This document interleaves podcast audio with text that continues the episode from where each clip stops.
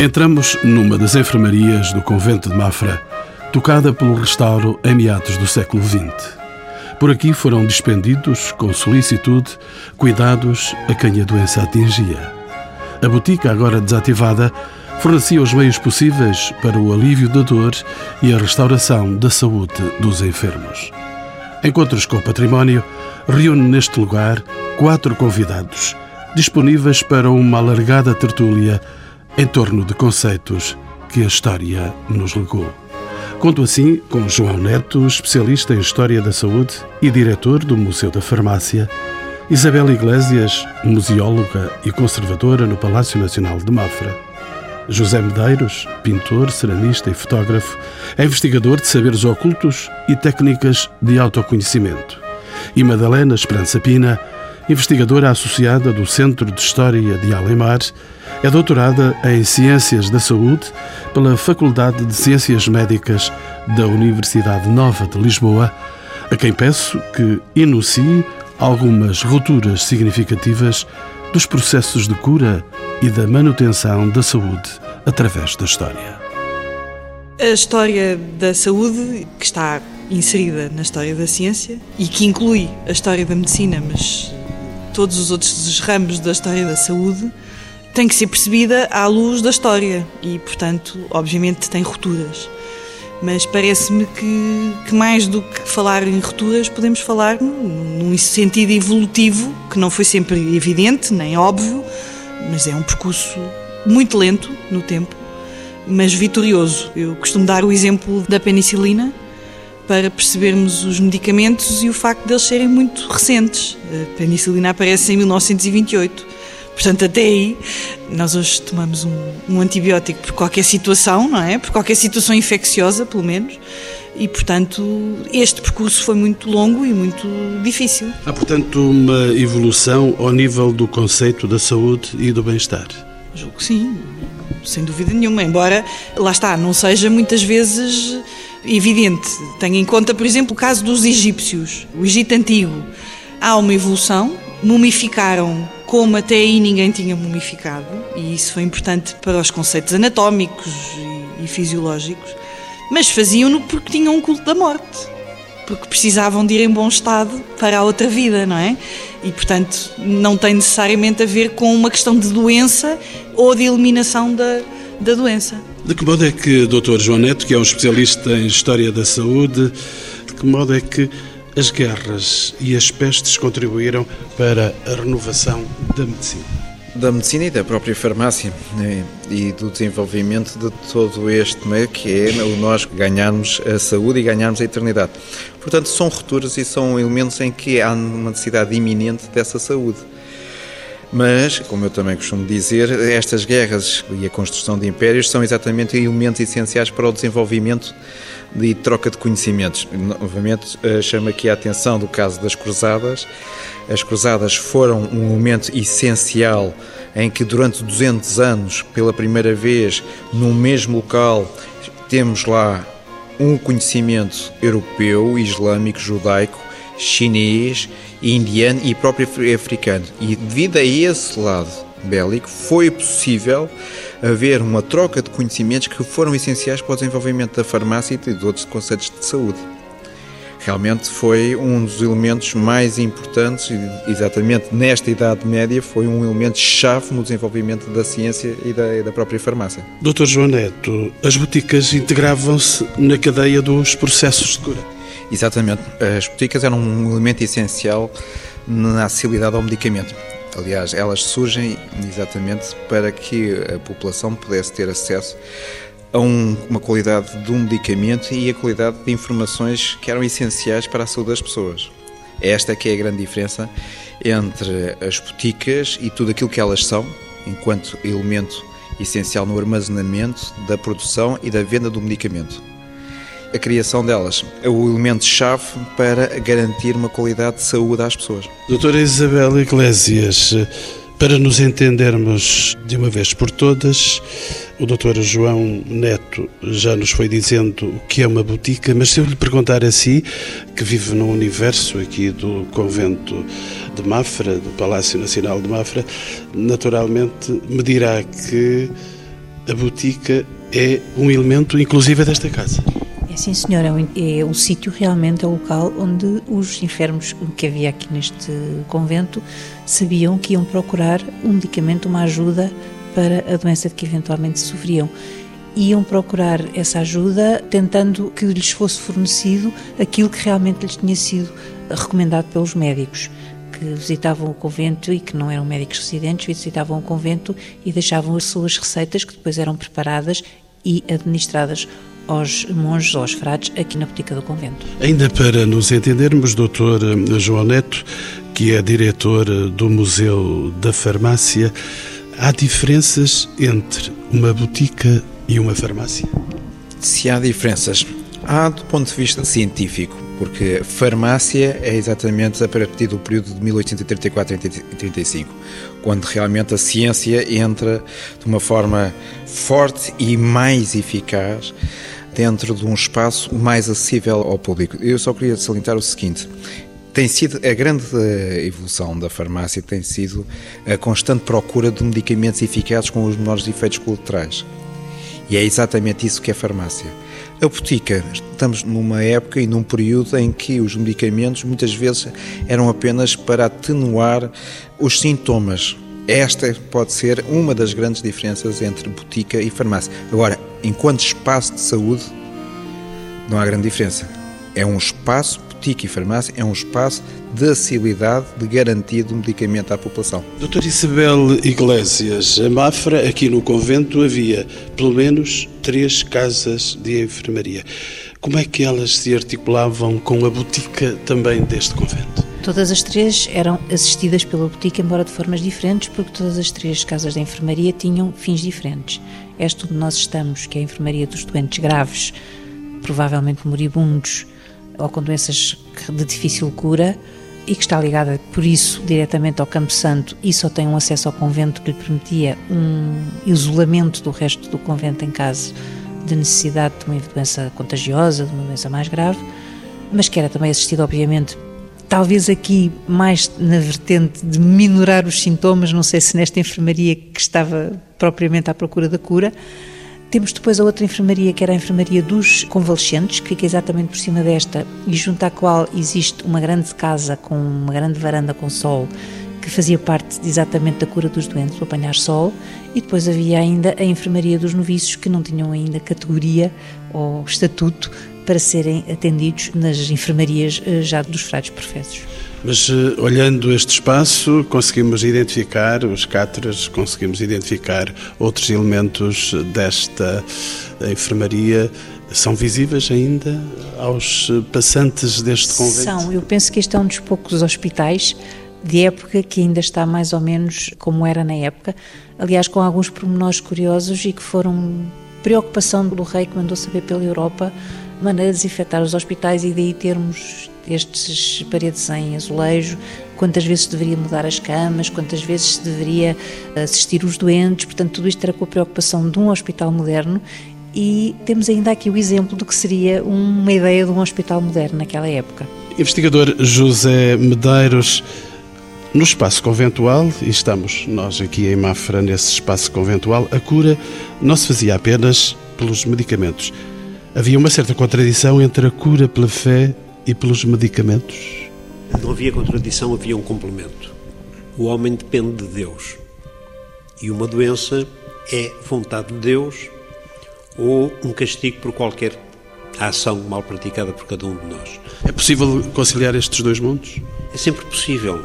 Repare, no Ocidente, o conceito de submissão a uma vontade divina foi se desenvolvendo de tal forma que, principalmente quando os mosteiros tinham as suas boticas e tratavam do corpo e da alma das pessoas, se nós ajudássemos através da ingestão de um medicamento qualquer a recuperação do corpo, a vontade divina faria com que isso acontecesse. Repare, neste espaço, na enfermaria das doenças graves, temos o espaço em que na realidade cada um dos monges era tratado, mas temos um altar com as relíquias que iriam ajudar, que iriam complementar todo o efeito da utilização desses medicamentos sobre as pessoas. Havia uma prática médica, doutora Madalena Esperança Pina, que também era assistencial? Havia a Idade Média. É, por excelência, o período no qual assistência se mistura com saúde. Há aquela tendência romântica da Idade das Trevas, da Idade Média enquanto buraco negro, sem qualquer tipo de, de interesse, mas eh, os produtos assistenciais e médicos são, são fundamentais naquele período. Faço lembrar, por exemplo, que o ensino médico nasce no período medieval, primeiro em pequenos focos de ensino médico conventual. Pronto, já não estou a ir à referência, à primeira referência, que é a Escola de Salerno, fundada no século IX, mas a universidade, na qual sempre se ensinou medicina, é um produto cultural da Idade Média e, de facto, o que acontece é que temos os preceitos da fé e, os preceitos bíblicos, os ensinamentos bíblicos que dizem olhar o próximo, cuidar do próximo, amar o próximo, e isso faz com que seja preciso cuidar. Por isso é que em qualquer convento ou mosteiro, estou a pensar no contexto, obviamente no contexto europeu, há sempre uma cama para atender um peregrino que tem os pés em mau estado, que tem, eh, enfim, algum tipo de sintomatologia que requer que seja cuidado, que seja tratado. E ainda tentando sair um pouco da Europa, se formos ao mundo árabe, medieval, temos os hospitais, nos quais eles investiram bastante, em termos higiênicos, de ventilação, de funcionamento, de organização, etc. Tudo isso são produtos medievais. Aliás, a grande medicina vem, digamos, do Oriente ou do mundo árabe, mais expressivamente. Eu acho que isso é relativo. Bem, para já a medicina e a farmácia andaram sempre de mão dada, são irmãs, eh, ou pelo menos foram irmãs. Há um árabe que as separa e o Dr. João Neto, certeza que concorda comigo, que é o Mesué, que diz, a dada altura, não senhor, uma coisa é a medicina, outra coisa é a farmácia, mas o conceito da evolução da saúde não pode ser visto sem esta interdisciplinaridade entre as áreas da ciência da saúde. Não tínhamos ilusões. Primeiro porque a história se faz de interdisciplinaridade. É? E depois, porque a medicina não pode ser compreendida sem a farmácia, sem a enfermagem, sem a saúde pública. Não sei se me estou a esquecer de, de alguma. Portanto, há aqui um casamento e, e as coisas têm que ser vistas como um todo. Eu acho que a medicina se faz da evolução das doenças, da necessidade de as curar e faz dos homens, dos médicos e, e não só médicos, mas das pessoas que foram pioneiras em determinados aspectos. Portanto, não podemos ter uma visão, obviamente, europocêntrica mas também não podemos assumir que é o mundo árabe que faz a. Isso acho que não. Investigadores José Medeiros, como se preparavam estes medicamentos? Isto é um bocado a história do ovo e da galinha. Surgiu primeiro a medicina, surgiu primeiro a farmácia. Tudo depende da necessidade de recuperar o equilíbrio físico. O fim principal das pessoas é estarem bem.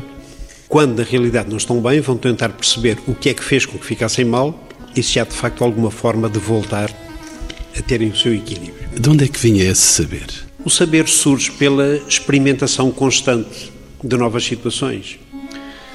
Os xamãs, desde sempre, pela observação e pela prática de várias técnicas, vão ajudando as pessoas a recuperar a saúde. Os xamãs, disse? Os xamãs, os eh, feiticeiros.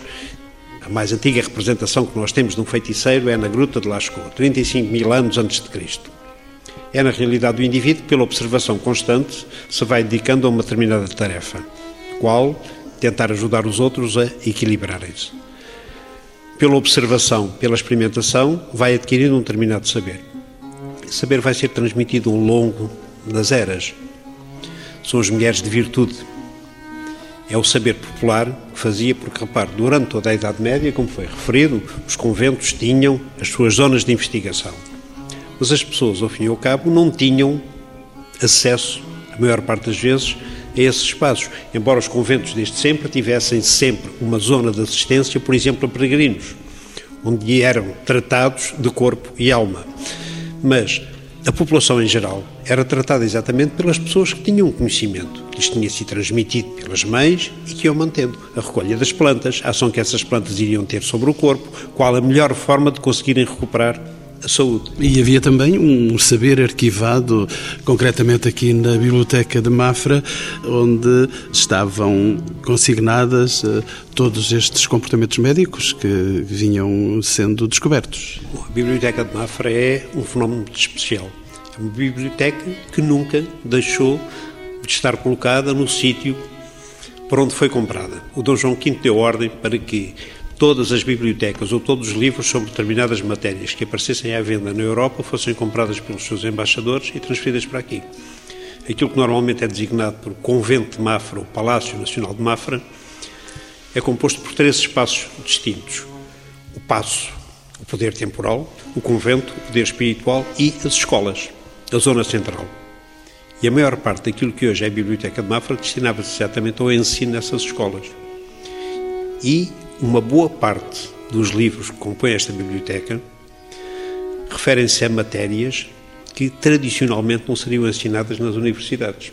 Astrologia, magia, cabala, estão cá, comparadas por ordem de Dom João V, para que algum saber fosse transmitido. Repare que todos estes são elementos que, ao fim e ao cabo, faziam parte do tratamento médico. O aspecto astrológico era fundamental. Não só para a preparação dos medicamentos que iriam ser utilizados na recuperação do corpo, mas também na altura certa em que eles deveriam ser ministrados, a forma como deveriam ou não ser utilizados. Portanto, há um princípio de utilização da astrologia permanentemente, aliás, é o conceito para Celso. Para cada homem é uma estrela no universo e nós não somos mais, afinal, do que o reflexo dessas energias cósmicas. E quando a energia está alterada, surge aquilo que normalmente se chama doença. Doutor João Neto, tire-me então esta dúvida. Só havia boticas dos conventos. A botica fazia parte do programa conventual? Não apenas nos conventos, mas deixe-me aqui ir um bocadinho mais atrás, se me permite. Há aqui uma questão da eternidade. Todos nós queremos ficar o máximo tempo possível na Terra.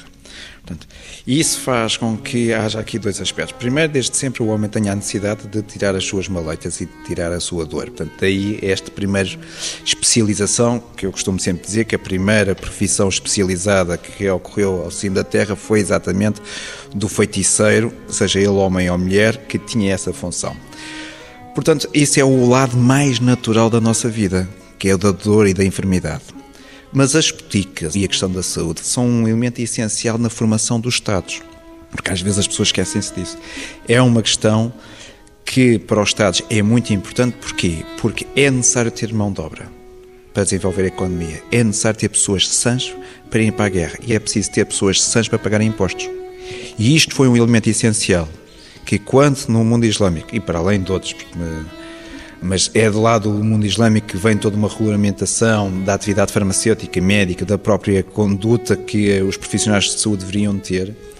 É isso que vem depois para a Europa e produz aqui um corpo excepcional em termos de atividade regulada. Portanto, os conventos não era o único lugar onde era, se exercia a medicina. Não era porque exatamente essa acessibilidade ao medicamento tem que existir a acessibilidade ao medicamento tem que existir. Deixe-me só fazer aqui uma nota. É importante do, lado, do ponto de vista religioso, porquê? Porque, novamente, vamos recuar um tempinho para trás. Jesus Cristo é e faz um dos primeiros medicamentos, talvez um dos primeiros farmacêuticos. Quando ele junta a sua saliva à terra e cura o cego. É dado o mote, para além de outras situações que ao longo da sua vida ele faz, que dá o mote depois para toda a parte religiosa, que nós temos que assegurar o bem-estar e o bem-estar não só da alma, mas também o bem-estar do corpo. Portanto, as boticas privadas, as boticas laicas, vêm complementar exatamente a existência das boticas dos mosteiros e dos conventos. Há uma ligação entre a ciência farmacêutica e o clero das ordens religiosas, o clero regular? Sim, claro, claro que sim, porque eles estão junto da população, eles estão no caminho é o caminho. Eles são ali um ponto essencial para garantir essa eficácia e essa garantia da saúde. Investigador José Medeiros, Dr. João Neto já abordou de certo modo a questão, mas deixe-me perguntar-lhe diretamente: os boticários eram laicos ou eram religiosos? Os boticários eram laicos, embora houvesse religiosos que também eram boticários. Repare, o conhecimento e a transmissão do conhecimento, como referi há bocado, é muito antigo referiu Jesus como alguém que preparou um unguento para curar o cego. Segundo uma tradição não canónica, Jesus faria parte do grupo dos essénios. Os essénios são exatamente os terapeutas, são aqueles que aprendem a forma de curar, de ajudar os outros a recuperar o seu equilíbrio. No Egito era nos templos, os sacerdotes, principalmente Sekhmet, que tratavam todos aqueles que necessitavam de, de equilibrar a alteração do seu corpo físico. Portanto, toda esta tradição se vai manter. Nos conventos, pois era necessário, havia uma comunidade que estava encerrada. Essa comunidade foi recebendo exatamente do exterior os conhecimentos que lhes permitiam, porque repare, não tem rigorosamente nada a forma como pelo Espírito nós tentamos chegar ao divino ou a necessidade de mantermos o corpo são. É muito importante separarmos as duas situações. Os conventos mantiveram um determinado tipo de saber, um determinado tipo de conhecimento. Repare, aqui em Mafra, quando o Dom João V construiu o convento, uma das atividades, como referi há bocado, era a escola. O Dom João V fez a transferência dos lentes de Coimbra para ensinarem na escola de Mafra, mantendo todas as suas prerrogativas e privilégios enquanto aqui estivessem. E uma das matérias fundamentais eram exatamente ciências. A biblioteca divide-se em dois espaços distintos. O lado norte, a religião, o lado sul, o conhecimento. E aqui as pessoas tinham que aprender, na realidade, não só o que faria bem num plano físico, mas o que faria bem num plano espiritual. E um plano espiritual que às vezes vai para além do plano religioso. Nós temos, por exemplo, uma quantidade enorme de tratados que nos explicam até que ponto o campo energético ou o equilíbrio do campo energético na pessoa pode fazer com que seja ou não apanhada por determinado contágio. Aliás, repare, um dos conceitos nesta área é que se uma pessoa está energeticamente equilibrada, podendo estar sujeita a um contágio, vai resistir. Se está enfraquecida, com mais facilidade pode apanhar esse tipo de, de contágio. Portanto, segundo um conceito de equilíbrio energético dos corpos, nós conseguimos, na realidade, resistir perfeitamente. Depois, o corpo físico como o ponto fundamental, a eternidade do corpo físico. Na antiguidade, as pessoas tinham a noção perfeita de que a vida não era mais do que uma pequena passagem por um plano determinado e tinham todo o cuidado de manter o corpo físico para quando voltassem. O conceito é o morrer e ressuscitar um dia em corpo glorioso. Portanto, dentro deste conceito, a doença é um acidente de percurso. Que lugar têm aí os santos? Os santos têm a ver com uma necessidade de manutenção de um conceito religioso não tem, na realidade, nada a ver com a recuperação ou não recuperação da saúde. Eles não são curadores? Não. Tradicionalmente, a imposição de mãos permite curar as pessoas. Os apóstolos receberam de Jesus a capacidade, pela imposição das mãos, tratar aqueles que estivessem doentes. Mas isso é uma tradição que se mantém em várias culturas. Tem hoje em dia o Reiki, é exatamente uma história desse género. No Japão, um indivíduo, um professor, estava a dar uma aula, o aluno disse que lhe doía a cabeça, ele era sacerdote, ele diz, bem, como sacerdote recebeu de Jesus o poder de curar pela imposição das mãos. Portanto, cure-me. Ele curou as mãos na cabeça do aluno e a dor de cabeça continuou. Pronto, e há toda uma busca que ele vai fazer até um dia chegar à conclusão que, de facto, poderia transmitir a cura pela imposição de mãos. Repare, eu não acredito em medicinas alternativas. Acredito em medicinas complementares. Têm sido feitas experiências nos Estados Unidos, na Inglaterra e cá no IPO já fizeram essa experiência, equipes de voluntários, alguns reikianos, que têm tentado, pela imposição das mãos, ajudar a que os tratamentos da medicina alopática tenham mais efeito. E acho que se consegue. Agora, a forma, a vontade de curar faz, como há bocado referiu, as pessoas continuarem a ir a Fátima, acender as suas velinhas, levar os seus elementos de cera, porque assim vão recuperar a saúde. E juntou as duas coisas. Não acredito que alguém vá só a Fátima e não vá ao médico também para ver como é que consegue ficar melhor. Doutora Madalena Esperança Pina, vamos por momentos eh, abandonar este convento e eh, não abandonamos os centros, mas vamos para uma outra área, porventura, também interessante, que é a da presença de boticas em palácios. Sei que tem uma proximidade muito grande e de modo especial com eh, Vila Viçosa. Eu antes de ir a Vila Viçosa... é um sítio maravilhoso. Permita-me eh, que faça aqui um apontamento. A relação da doença e da saúde com o equilíbrio do corpo é anterior ao Paracelso. Pronto, porque não foi por acaso que até ao século XIX se discutiu a teoria hipocrática dos humores, que tem exatamente os preceitos da doença e da saúde relacionada com o equilíbrio dos humores. E não se pode falar em medicina sem se falar em Hipócrates, porque tem a importância que tem, em termos de observação clínica, de medicina, de relação médico-doente, de obrigação dos médicos. Do juramento?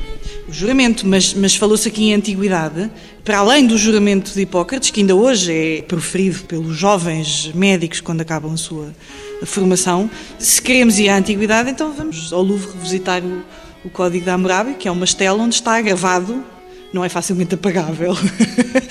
a questão das obrigações e dos honorários do médico. Um médico que tratasse de forma pouco conveniente um homem livre ficava sem mão, não podia mais exercer medicina. Portanto, esta coisa da medicina não pode ser vista só como uma evolução ou como uma ruptura ou como quer que nós queiramos, mas também pela profissão, pela história da profissão, que é fundamental à compreensão deste ramo da ciência. Agora vamos para Vila Viçosa. Peço desculpa por este apontamento. Vila Viçosa tinha eh, não só uma botica, mas duas, eh, no tempo do Duque de Bragança, Dom Teodósio I.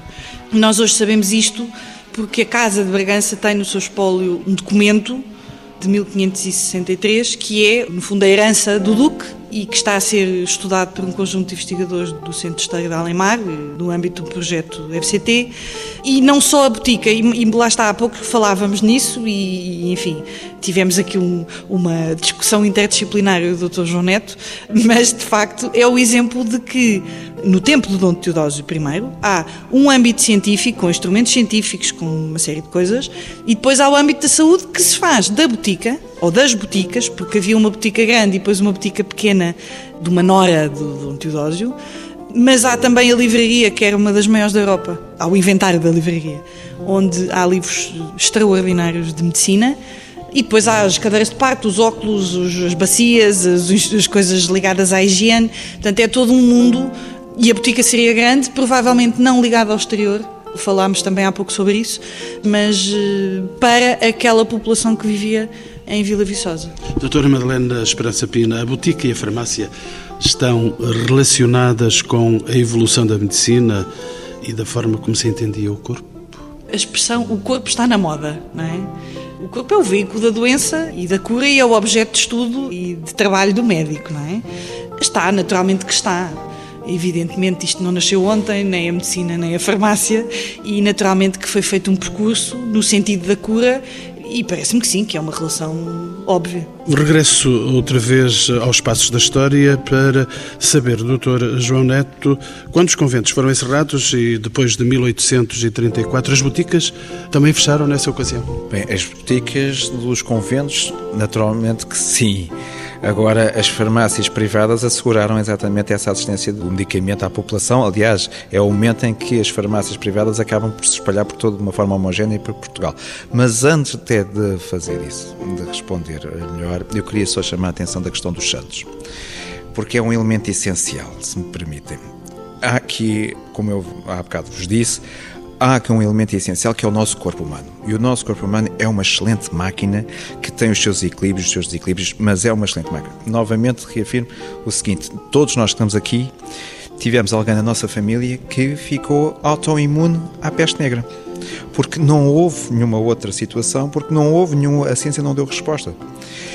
Essa situação foi aconchegada, se me permite, pela questão dos santos. Os santos são elementos essenciais para explicar tudo aquilo que a pessoa não consegue ver. Chamou a atenção dos egípcios na questão da Sekhmet, dos métodos da ligação à parte espiritual. Toda essa ligação à parte espiritual é sempre a explicar e é sempre a pedir a ajuda daquilo que a ciência não consegue identificar. Os santos foram, eu costumo sempre dizer, um dos primeiros passos da telemedicina foi exatamente uma altura em que a Igreja faz exatamente o que tem que fazer é dar esperança. E dar esperança da seguinte maneira: nós criamos um corpo especialista na área da saúde, em que Vossas Excelências podem enviar uma mensagem, uma oração e todos eles têm um conceito que hoje é presente do call center, que estão 24 horas ao seu dispor. Tudo através da telemedicina. É daquelas maravilhosas questões que em qualquer parte teremos sempre essa resposta. E temos acesso a essa resposta. Doutora Madalena Esperança Pina? Só um apontamento por causa dos santos. Podemos pensar no São João Deus são João Deus é santo, mas foi homem. Tem uma história e ligada. Que se interessou justamente pelos Sim, doentes mentais. Estamos hoje num, num processo de, enfim, cada vez mais a saúde mental é uma coisa com importância, não é? E o São João de Deus está ligado à saúde mental e andou cá. e há inclusive, com certeza, mas é, mas pronto, mas, mas é um marco, é um marco, é um apontamento no fundo. Estamos a falar de santos não deixa de ser um apontamento e que hoje é, é estudado e também trabalhado. E que a Igreja utiliza uh, nas suas beatificações e canonizações, utilizando os chamados milagres de não explicação científica. Exatamente, por isso é que o grande marco, em termos do ponto de vista da ciência, e eu com todo o respeito sou cristão, é realmente o microscópio porque o microscópio é aqui um elemento essencial. Pela primeira vez, aquelas lentes vêm confirmar aquilo que os gregos já suspeitavam, que existiam micro-organismos que provocavam a doença. E foi exatamente a partir daí que nós, seres humanos, começamos a identificar a doença, a defini-la, a ver como é que ela atua e o programa, o processo da farmácia é exatamente esse: criação de substâncias, de medicamentos capazes de evitar, atenção, a farmácia não é só curar, é evitar que a doença entre no nosso corpo, mas também depois curá-la e realmente com os menores efeitos secundários possíveis. Isso é que é realmente aqui o grande desenvolvimento. E a farmácia distancia-se da religião depois, e em Portugal, falamos do caso português, depois da expulsão das ordens religiosas? A farmácia, em termos mundiais, distancia-se da religião com o desenvolvimento do microscópio novamente. 1800 a era da segunda metade do século XIX faz realmente essa separação. Curiosamente, quando as ordens religiosas são expulsas de Portugal. Mas é apenas uma coincidência, porque o que nós estamos aqui a ver é, do ponto de vista da tecnologia, aquilo que o, o ser humano vai cada vez ter mais conhecimento. É aí essa exatamente essa situação. Em termos mundiais, toda esta nova técnica, todo este novo processo científico de identificação da doença faz exatamente que o homem já não necessite voltar apenas para Deus, não necessite voltar apenas para os santos, mas começa a voltar a voltar a olhar para a ciência, e é isso que é a grande dávida do iluminismo, que dá o grande salto, o grande salto para a ciência, nós começamos a olhar e a acreditar na ciência. E olhar e acreditar no património. Hoje podemos eh, falar da existência de património associado às boticas e às farmácias, Dr. João Neto? Ah, claro que sim. É um património, aliás, que está espalhado pelo país, não só de dentro das farmácias, como em alguns museus, mas sobretudo há um património que foi preservado e que está a ser preservado através do projeto do Museu da Farmácia da Associação Nacional das Farmácias. De que o senhor é diretor? Com uma enorme honra no qual houve este cuidado de sentir que havia a necessidade de preservar este lado e este património. Como podemos conhecer ou fruir este património, investigador José Medeiros? Eu vou voltar um bocadinho aos santos. Há um santo que é um exemplo muito concreto. O senhor, o senhor perde-se com os santos? Eu encontro-me com os santos. E há um que é um exemplo muito concreto de que não é só a fé que nos salva. São Vicente Paulo. São Vicente Paulo esteve preso, foi escravo na Argélia e foi comprado por um alquimista. E durante anos trabalhou com esse alquimista e aprendeu, na realidade, várias técnicas de elaboração de elixires alquímicos que ajudavam a fazer a recuperação do corpo. Esse alquimista árabe morreu, São Vicente foi comprado por um mercador italiano, levou para a Itália, esteve durante uns tempos no Vaticano onde foi preparado um laboratório para ele começar a fazer os seus elixires alquímicos, e quando voltou para a França, criou uma rede de hospitais fantástica, de apoio a todos aqueles que na realidade necessitavam de equilibrar as alterações do seu plano físico. Repare, o conceito é simples. O nosso corpo não é mais do que a bagagem para uma viagem que estamos a fazer num plano material, sempre sujeito a dois conceitos: o conceito alquímico das três energias fundamentais, o sal, o enxofre e o mercúrio filosófico, e os quatro elementos tradicionais, terra, água, fogo e ar. Neste casamento desses sete elementos, nós conseguimos, de facto, fazer este percurso. Ora, se somos capazes de tratar bem da bagagem da viagem, chegamos em ótimo estado de conservação ao final. Com um património em perfeita consistência. Exatamente. É o que eu digo aos meus amigos médicos, a responsabilidade deles é permitir que possamos morrer de boa saúde chegarmos bem ao fim. Ora, qual é o património que nós temos de todo este percurso? é estudando na realidade todos os elementos que foram ficando. No Museu da Farmácia nós temos, de facto, esta caminhada. O nosso museu é fantástico.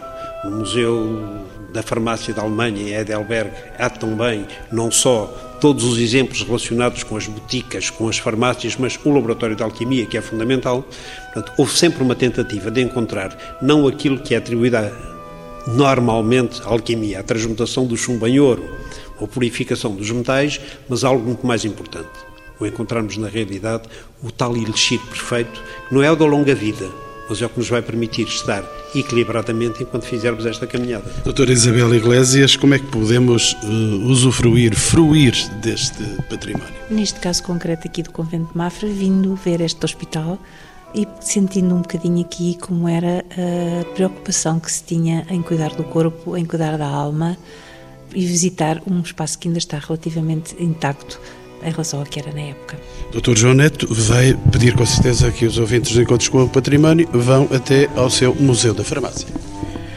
Claro que sim, mas eu queria só chamar a atenção aqui do seguinte: é que falou-se aqui na questão dos conventos e das boticas privadas. Há aqui um, neste lado das boticas privadas um outro elemento, que são as boticas que eram patrocinadas por senhores nobres e em muitas das farmácias que estavam nos palácios também tinham uma função que era para o tratamento das pessoas, mas todas as boticas tinham é, uma função que era também dar o apoio. A existência de duas ou três dependências dentro dos conventos, mosteiros, em palácios, teria sempre esta questão: é a produção, ter a indicação para tratar das pessoas, mas havia sempre uma questão, que era o tratamento de pessoas. E aqui há uma, um promenorzinho que é só que eu queria salientar não podemos esquecer que este tratamento tinha a ver com experiência e as pessoas muitas vezes as boticas que eram patrocinadas e os farmacêuticos, os boticários que eram patrocinados, muitas vezes utilizavam essa situação para experimentar novos medicamentos na população. E como fruir então este património? Fruir todo o património que é de farmácia, que é de medicina, é exatamente a existência, ter uma política definida para o património, que esteja preservado, bem preservado em museus, palácios e hospitais, para que as pessoas realmente possam sentir que essa história não está esquecida. Doutora Madalena Esperança Pina, como usufruir finalmente deste património? Eu vou uh, referir, para além destes dois exemplos que falamos, vou-lhe referir aqueles que são, para mim, significativos para além do Museu da Farmácia, o Museu de História da Medicina Maximiliano Lemos, no Porto, que é um museu com uma coleção importante. Estou-me a lembrar do Museu do Hospital das Caldas da Rainha e o próprio Hospital das Caldas da Rainha, que é se calhar um dos mais antigos do mundo e é aqui tão perto de Lisboa. O património dos hospitais civis, que está a ser tratado agora por um grupo de pessoas, que é importantíssimo, que tem uma herança que tem a ver com o grande hospital Todos os Santos, com o Hospital de São José, e que é importante e que está ali naquele sítio, que é chamado o da Colina da Saúde, onde está também aquela que é a minha casa, da Faculdade de Ciências Médicas, mas que tem, enfim, os institutos, bacteriológico, etc. Tem uma série de, de património arquitetónico, urbanístico, que também faz parte da, deste património de saúde. Mesmo que o Miguel Bombarda tenha morrido. Mesmo. Já há uma centena de anos, pelo menos. Pois, eu acho que o que é importante relativamente a isso é que não se perca o interesse, não é? Independentemente das opções que se façam. Doutor João é aqui Neto. só uma questão, é o seguinte, para que é que servem os museus? E agora eu vou pôr os museus, os palácios e por aí fora. É exatamente por esta questão. A instituição pode cair, pode deixar de existir, mas os museus vão existir exatamente para que esse DNA porque nós que estamos aqui, os conservadores, diretores de museus, investigadores, que estão aqui, nós somos os grandes guardiões do DNA do património. E os museus servem exatamente para isso. Para que essa memória, esse tesouro que é de todos, não caia e não se esqueça. Portanto, como é que podemos usufruir? Apoiando os museus. Então, simplesmente isto, apoiando os museus, com políticas bem definidas, com apoios com pessoas altamente especializadas e bem remuneradas dentro destes espaços. Mesmo em tempo de crise. A crise vai trazer algo muito importante que é que se chama solidariedade. E as pessoas têm que ser solidárias e ser solidárias tem que ser não só o ir, mas também sentir que se calhar vão ter que ajudar um bocadinho mais pagando uma determinada simbólica. Doutora Madalena Esperança Pina. Eu acho que em tempos de crise devemos apelar à cultura. E aqui está uma boa coisa que podemos fazer: olhar para a cultura da saúde e para o património da saúde e tirar daí algum proveito para não pensarmos só em crise. Doutora Isabel? Não, e é importante num mundo cada vez mais global a memória de cada um, a memória de um povo. Um povo sem memória não é um povo, perde a sua identidade. Investigador José Medeiros? A cultura é evolutiva, não é estática, mas o conhecimento tem que ser guardado. E aí os museus têm uma função importantíssima. São o arquivo do conhecimento da humanidade. É aí que nós vamos encontrar, de facto, todo este percurso que nos conduziu desde o tempo em que, segundo o Duauri, andaríamos pendurados em árvores até ao espaço em que hoje estamos. Todo este conhecimento que existe e que nos permite viver dentro de um espaço que estamos a destruir cada vez mais.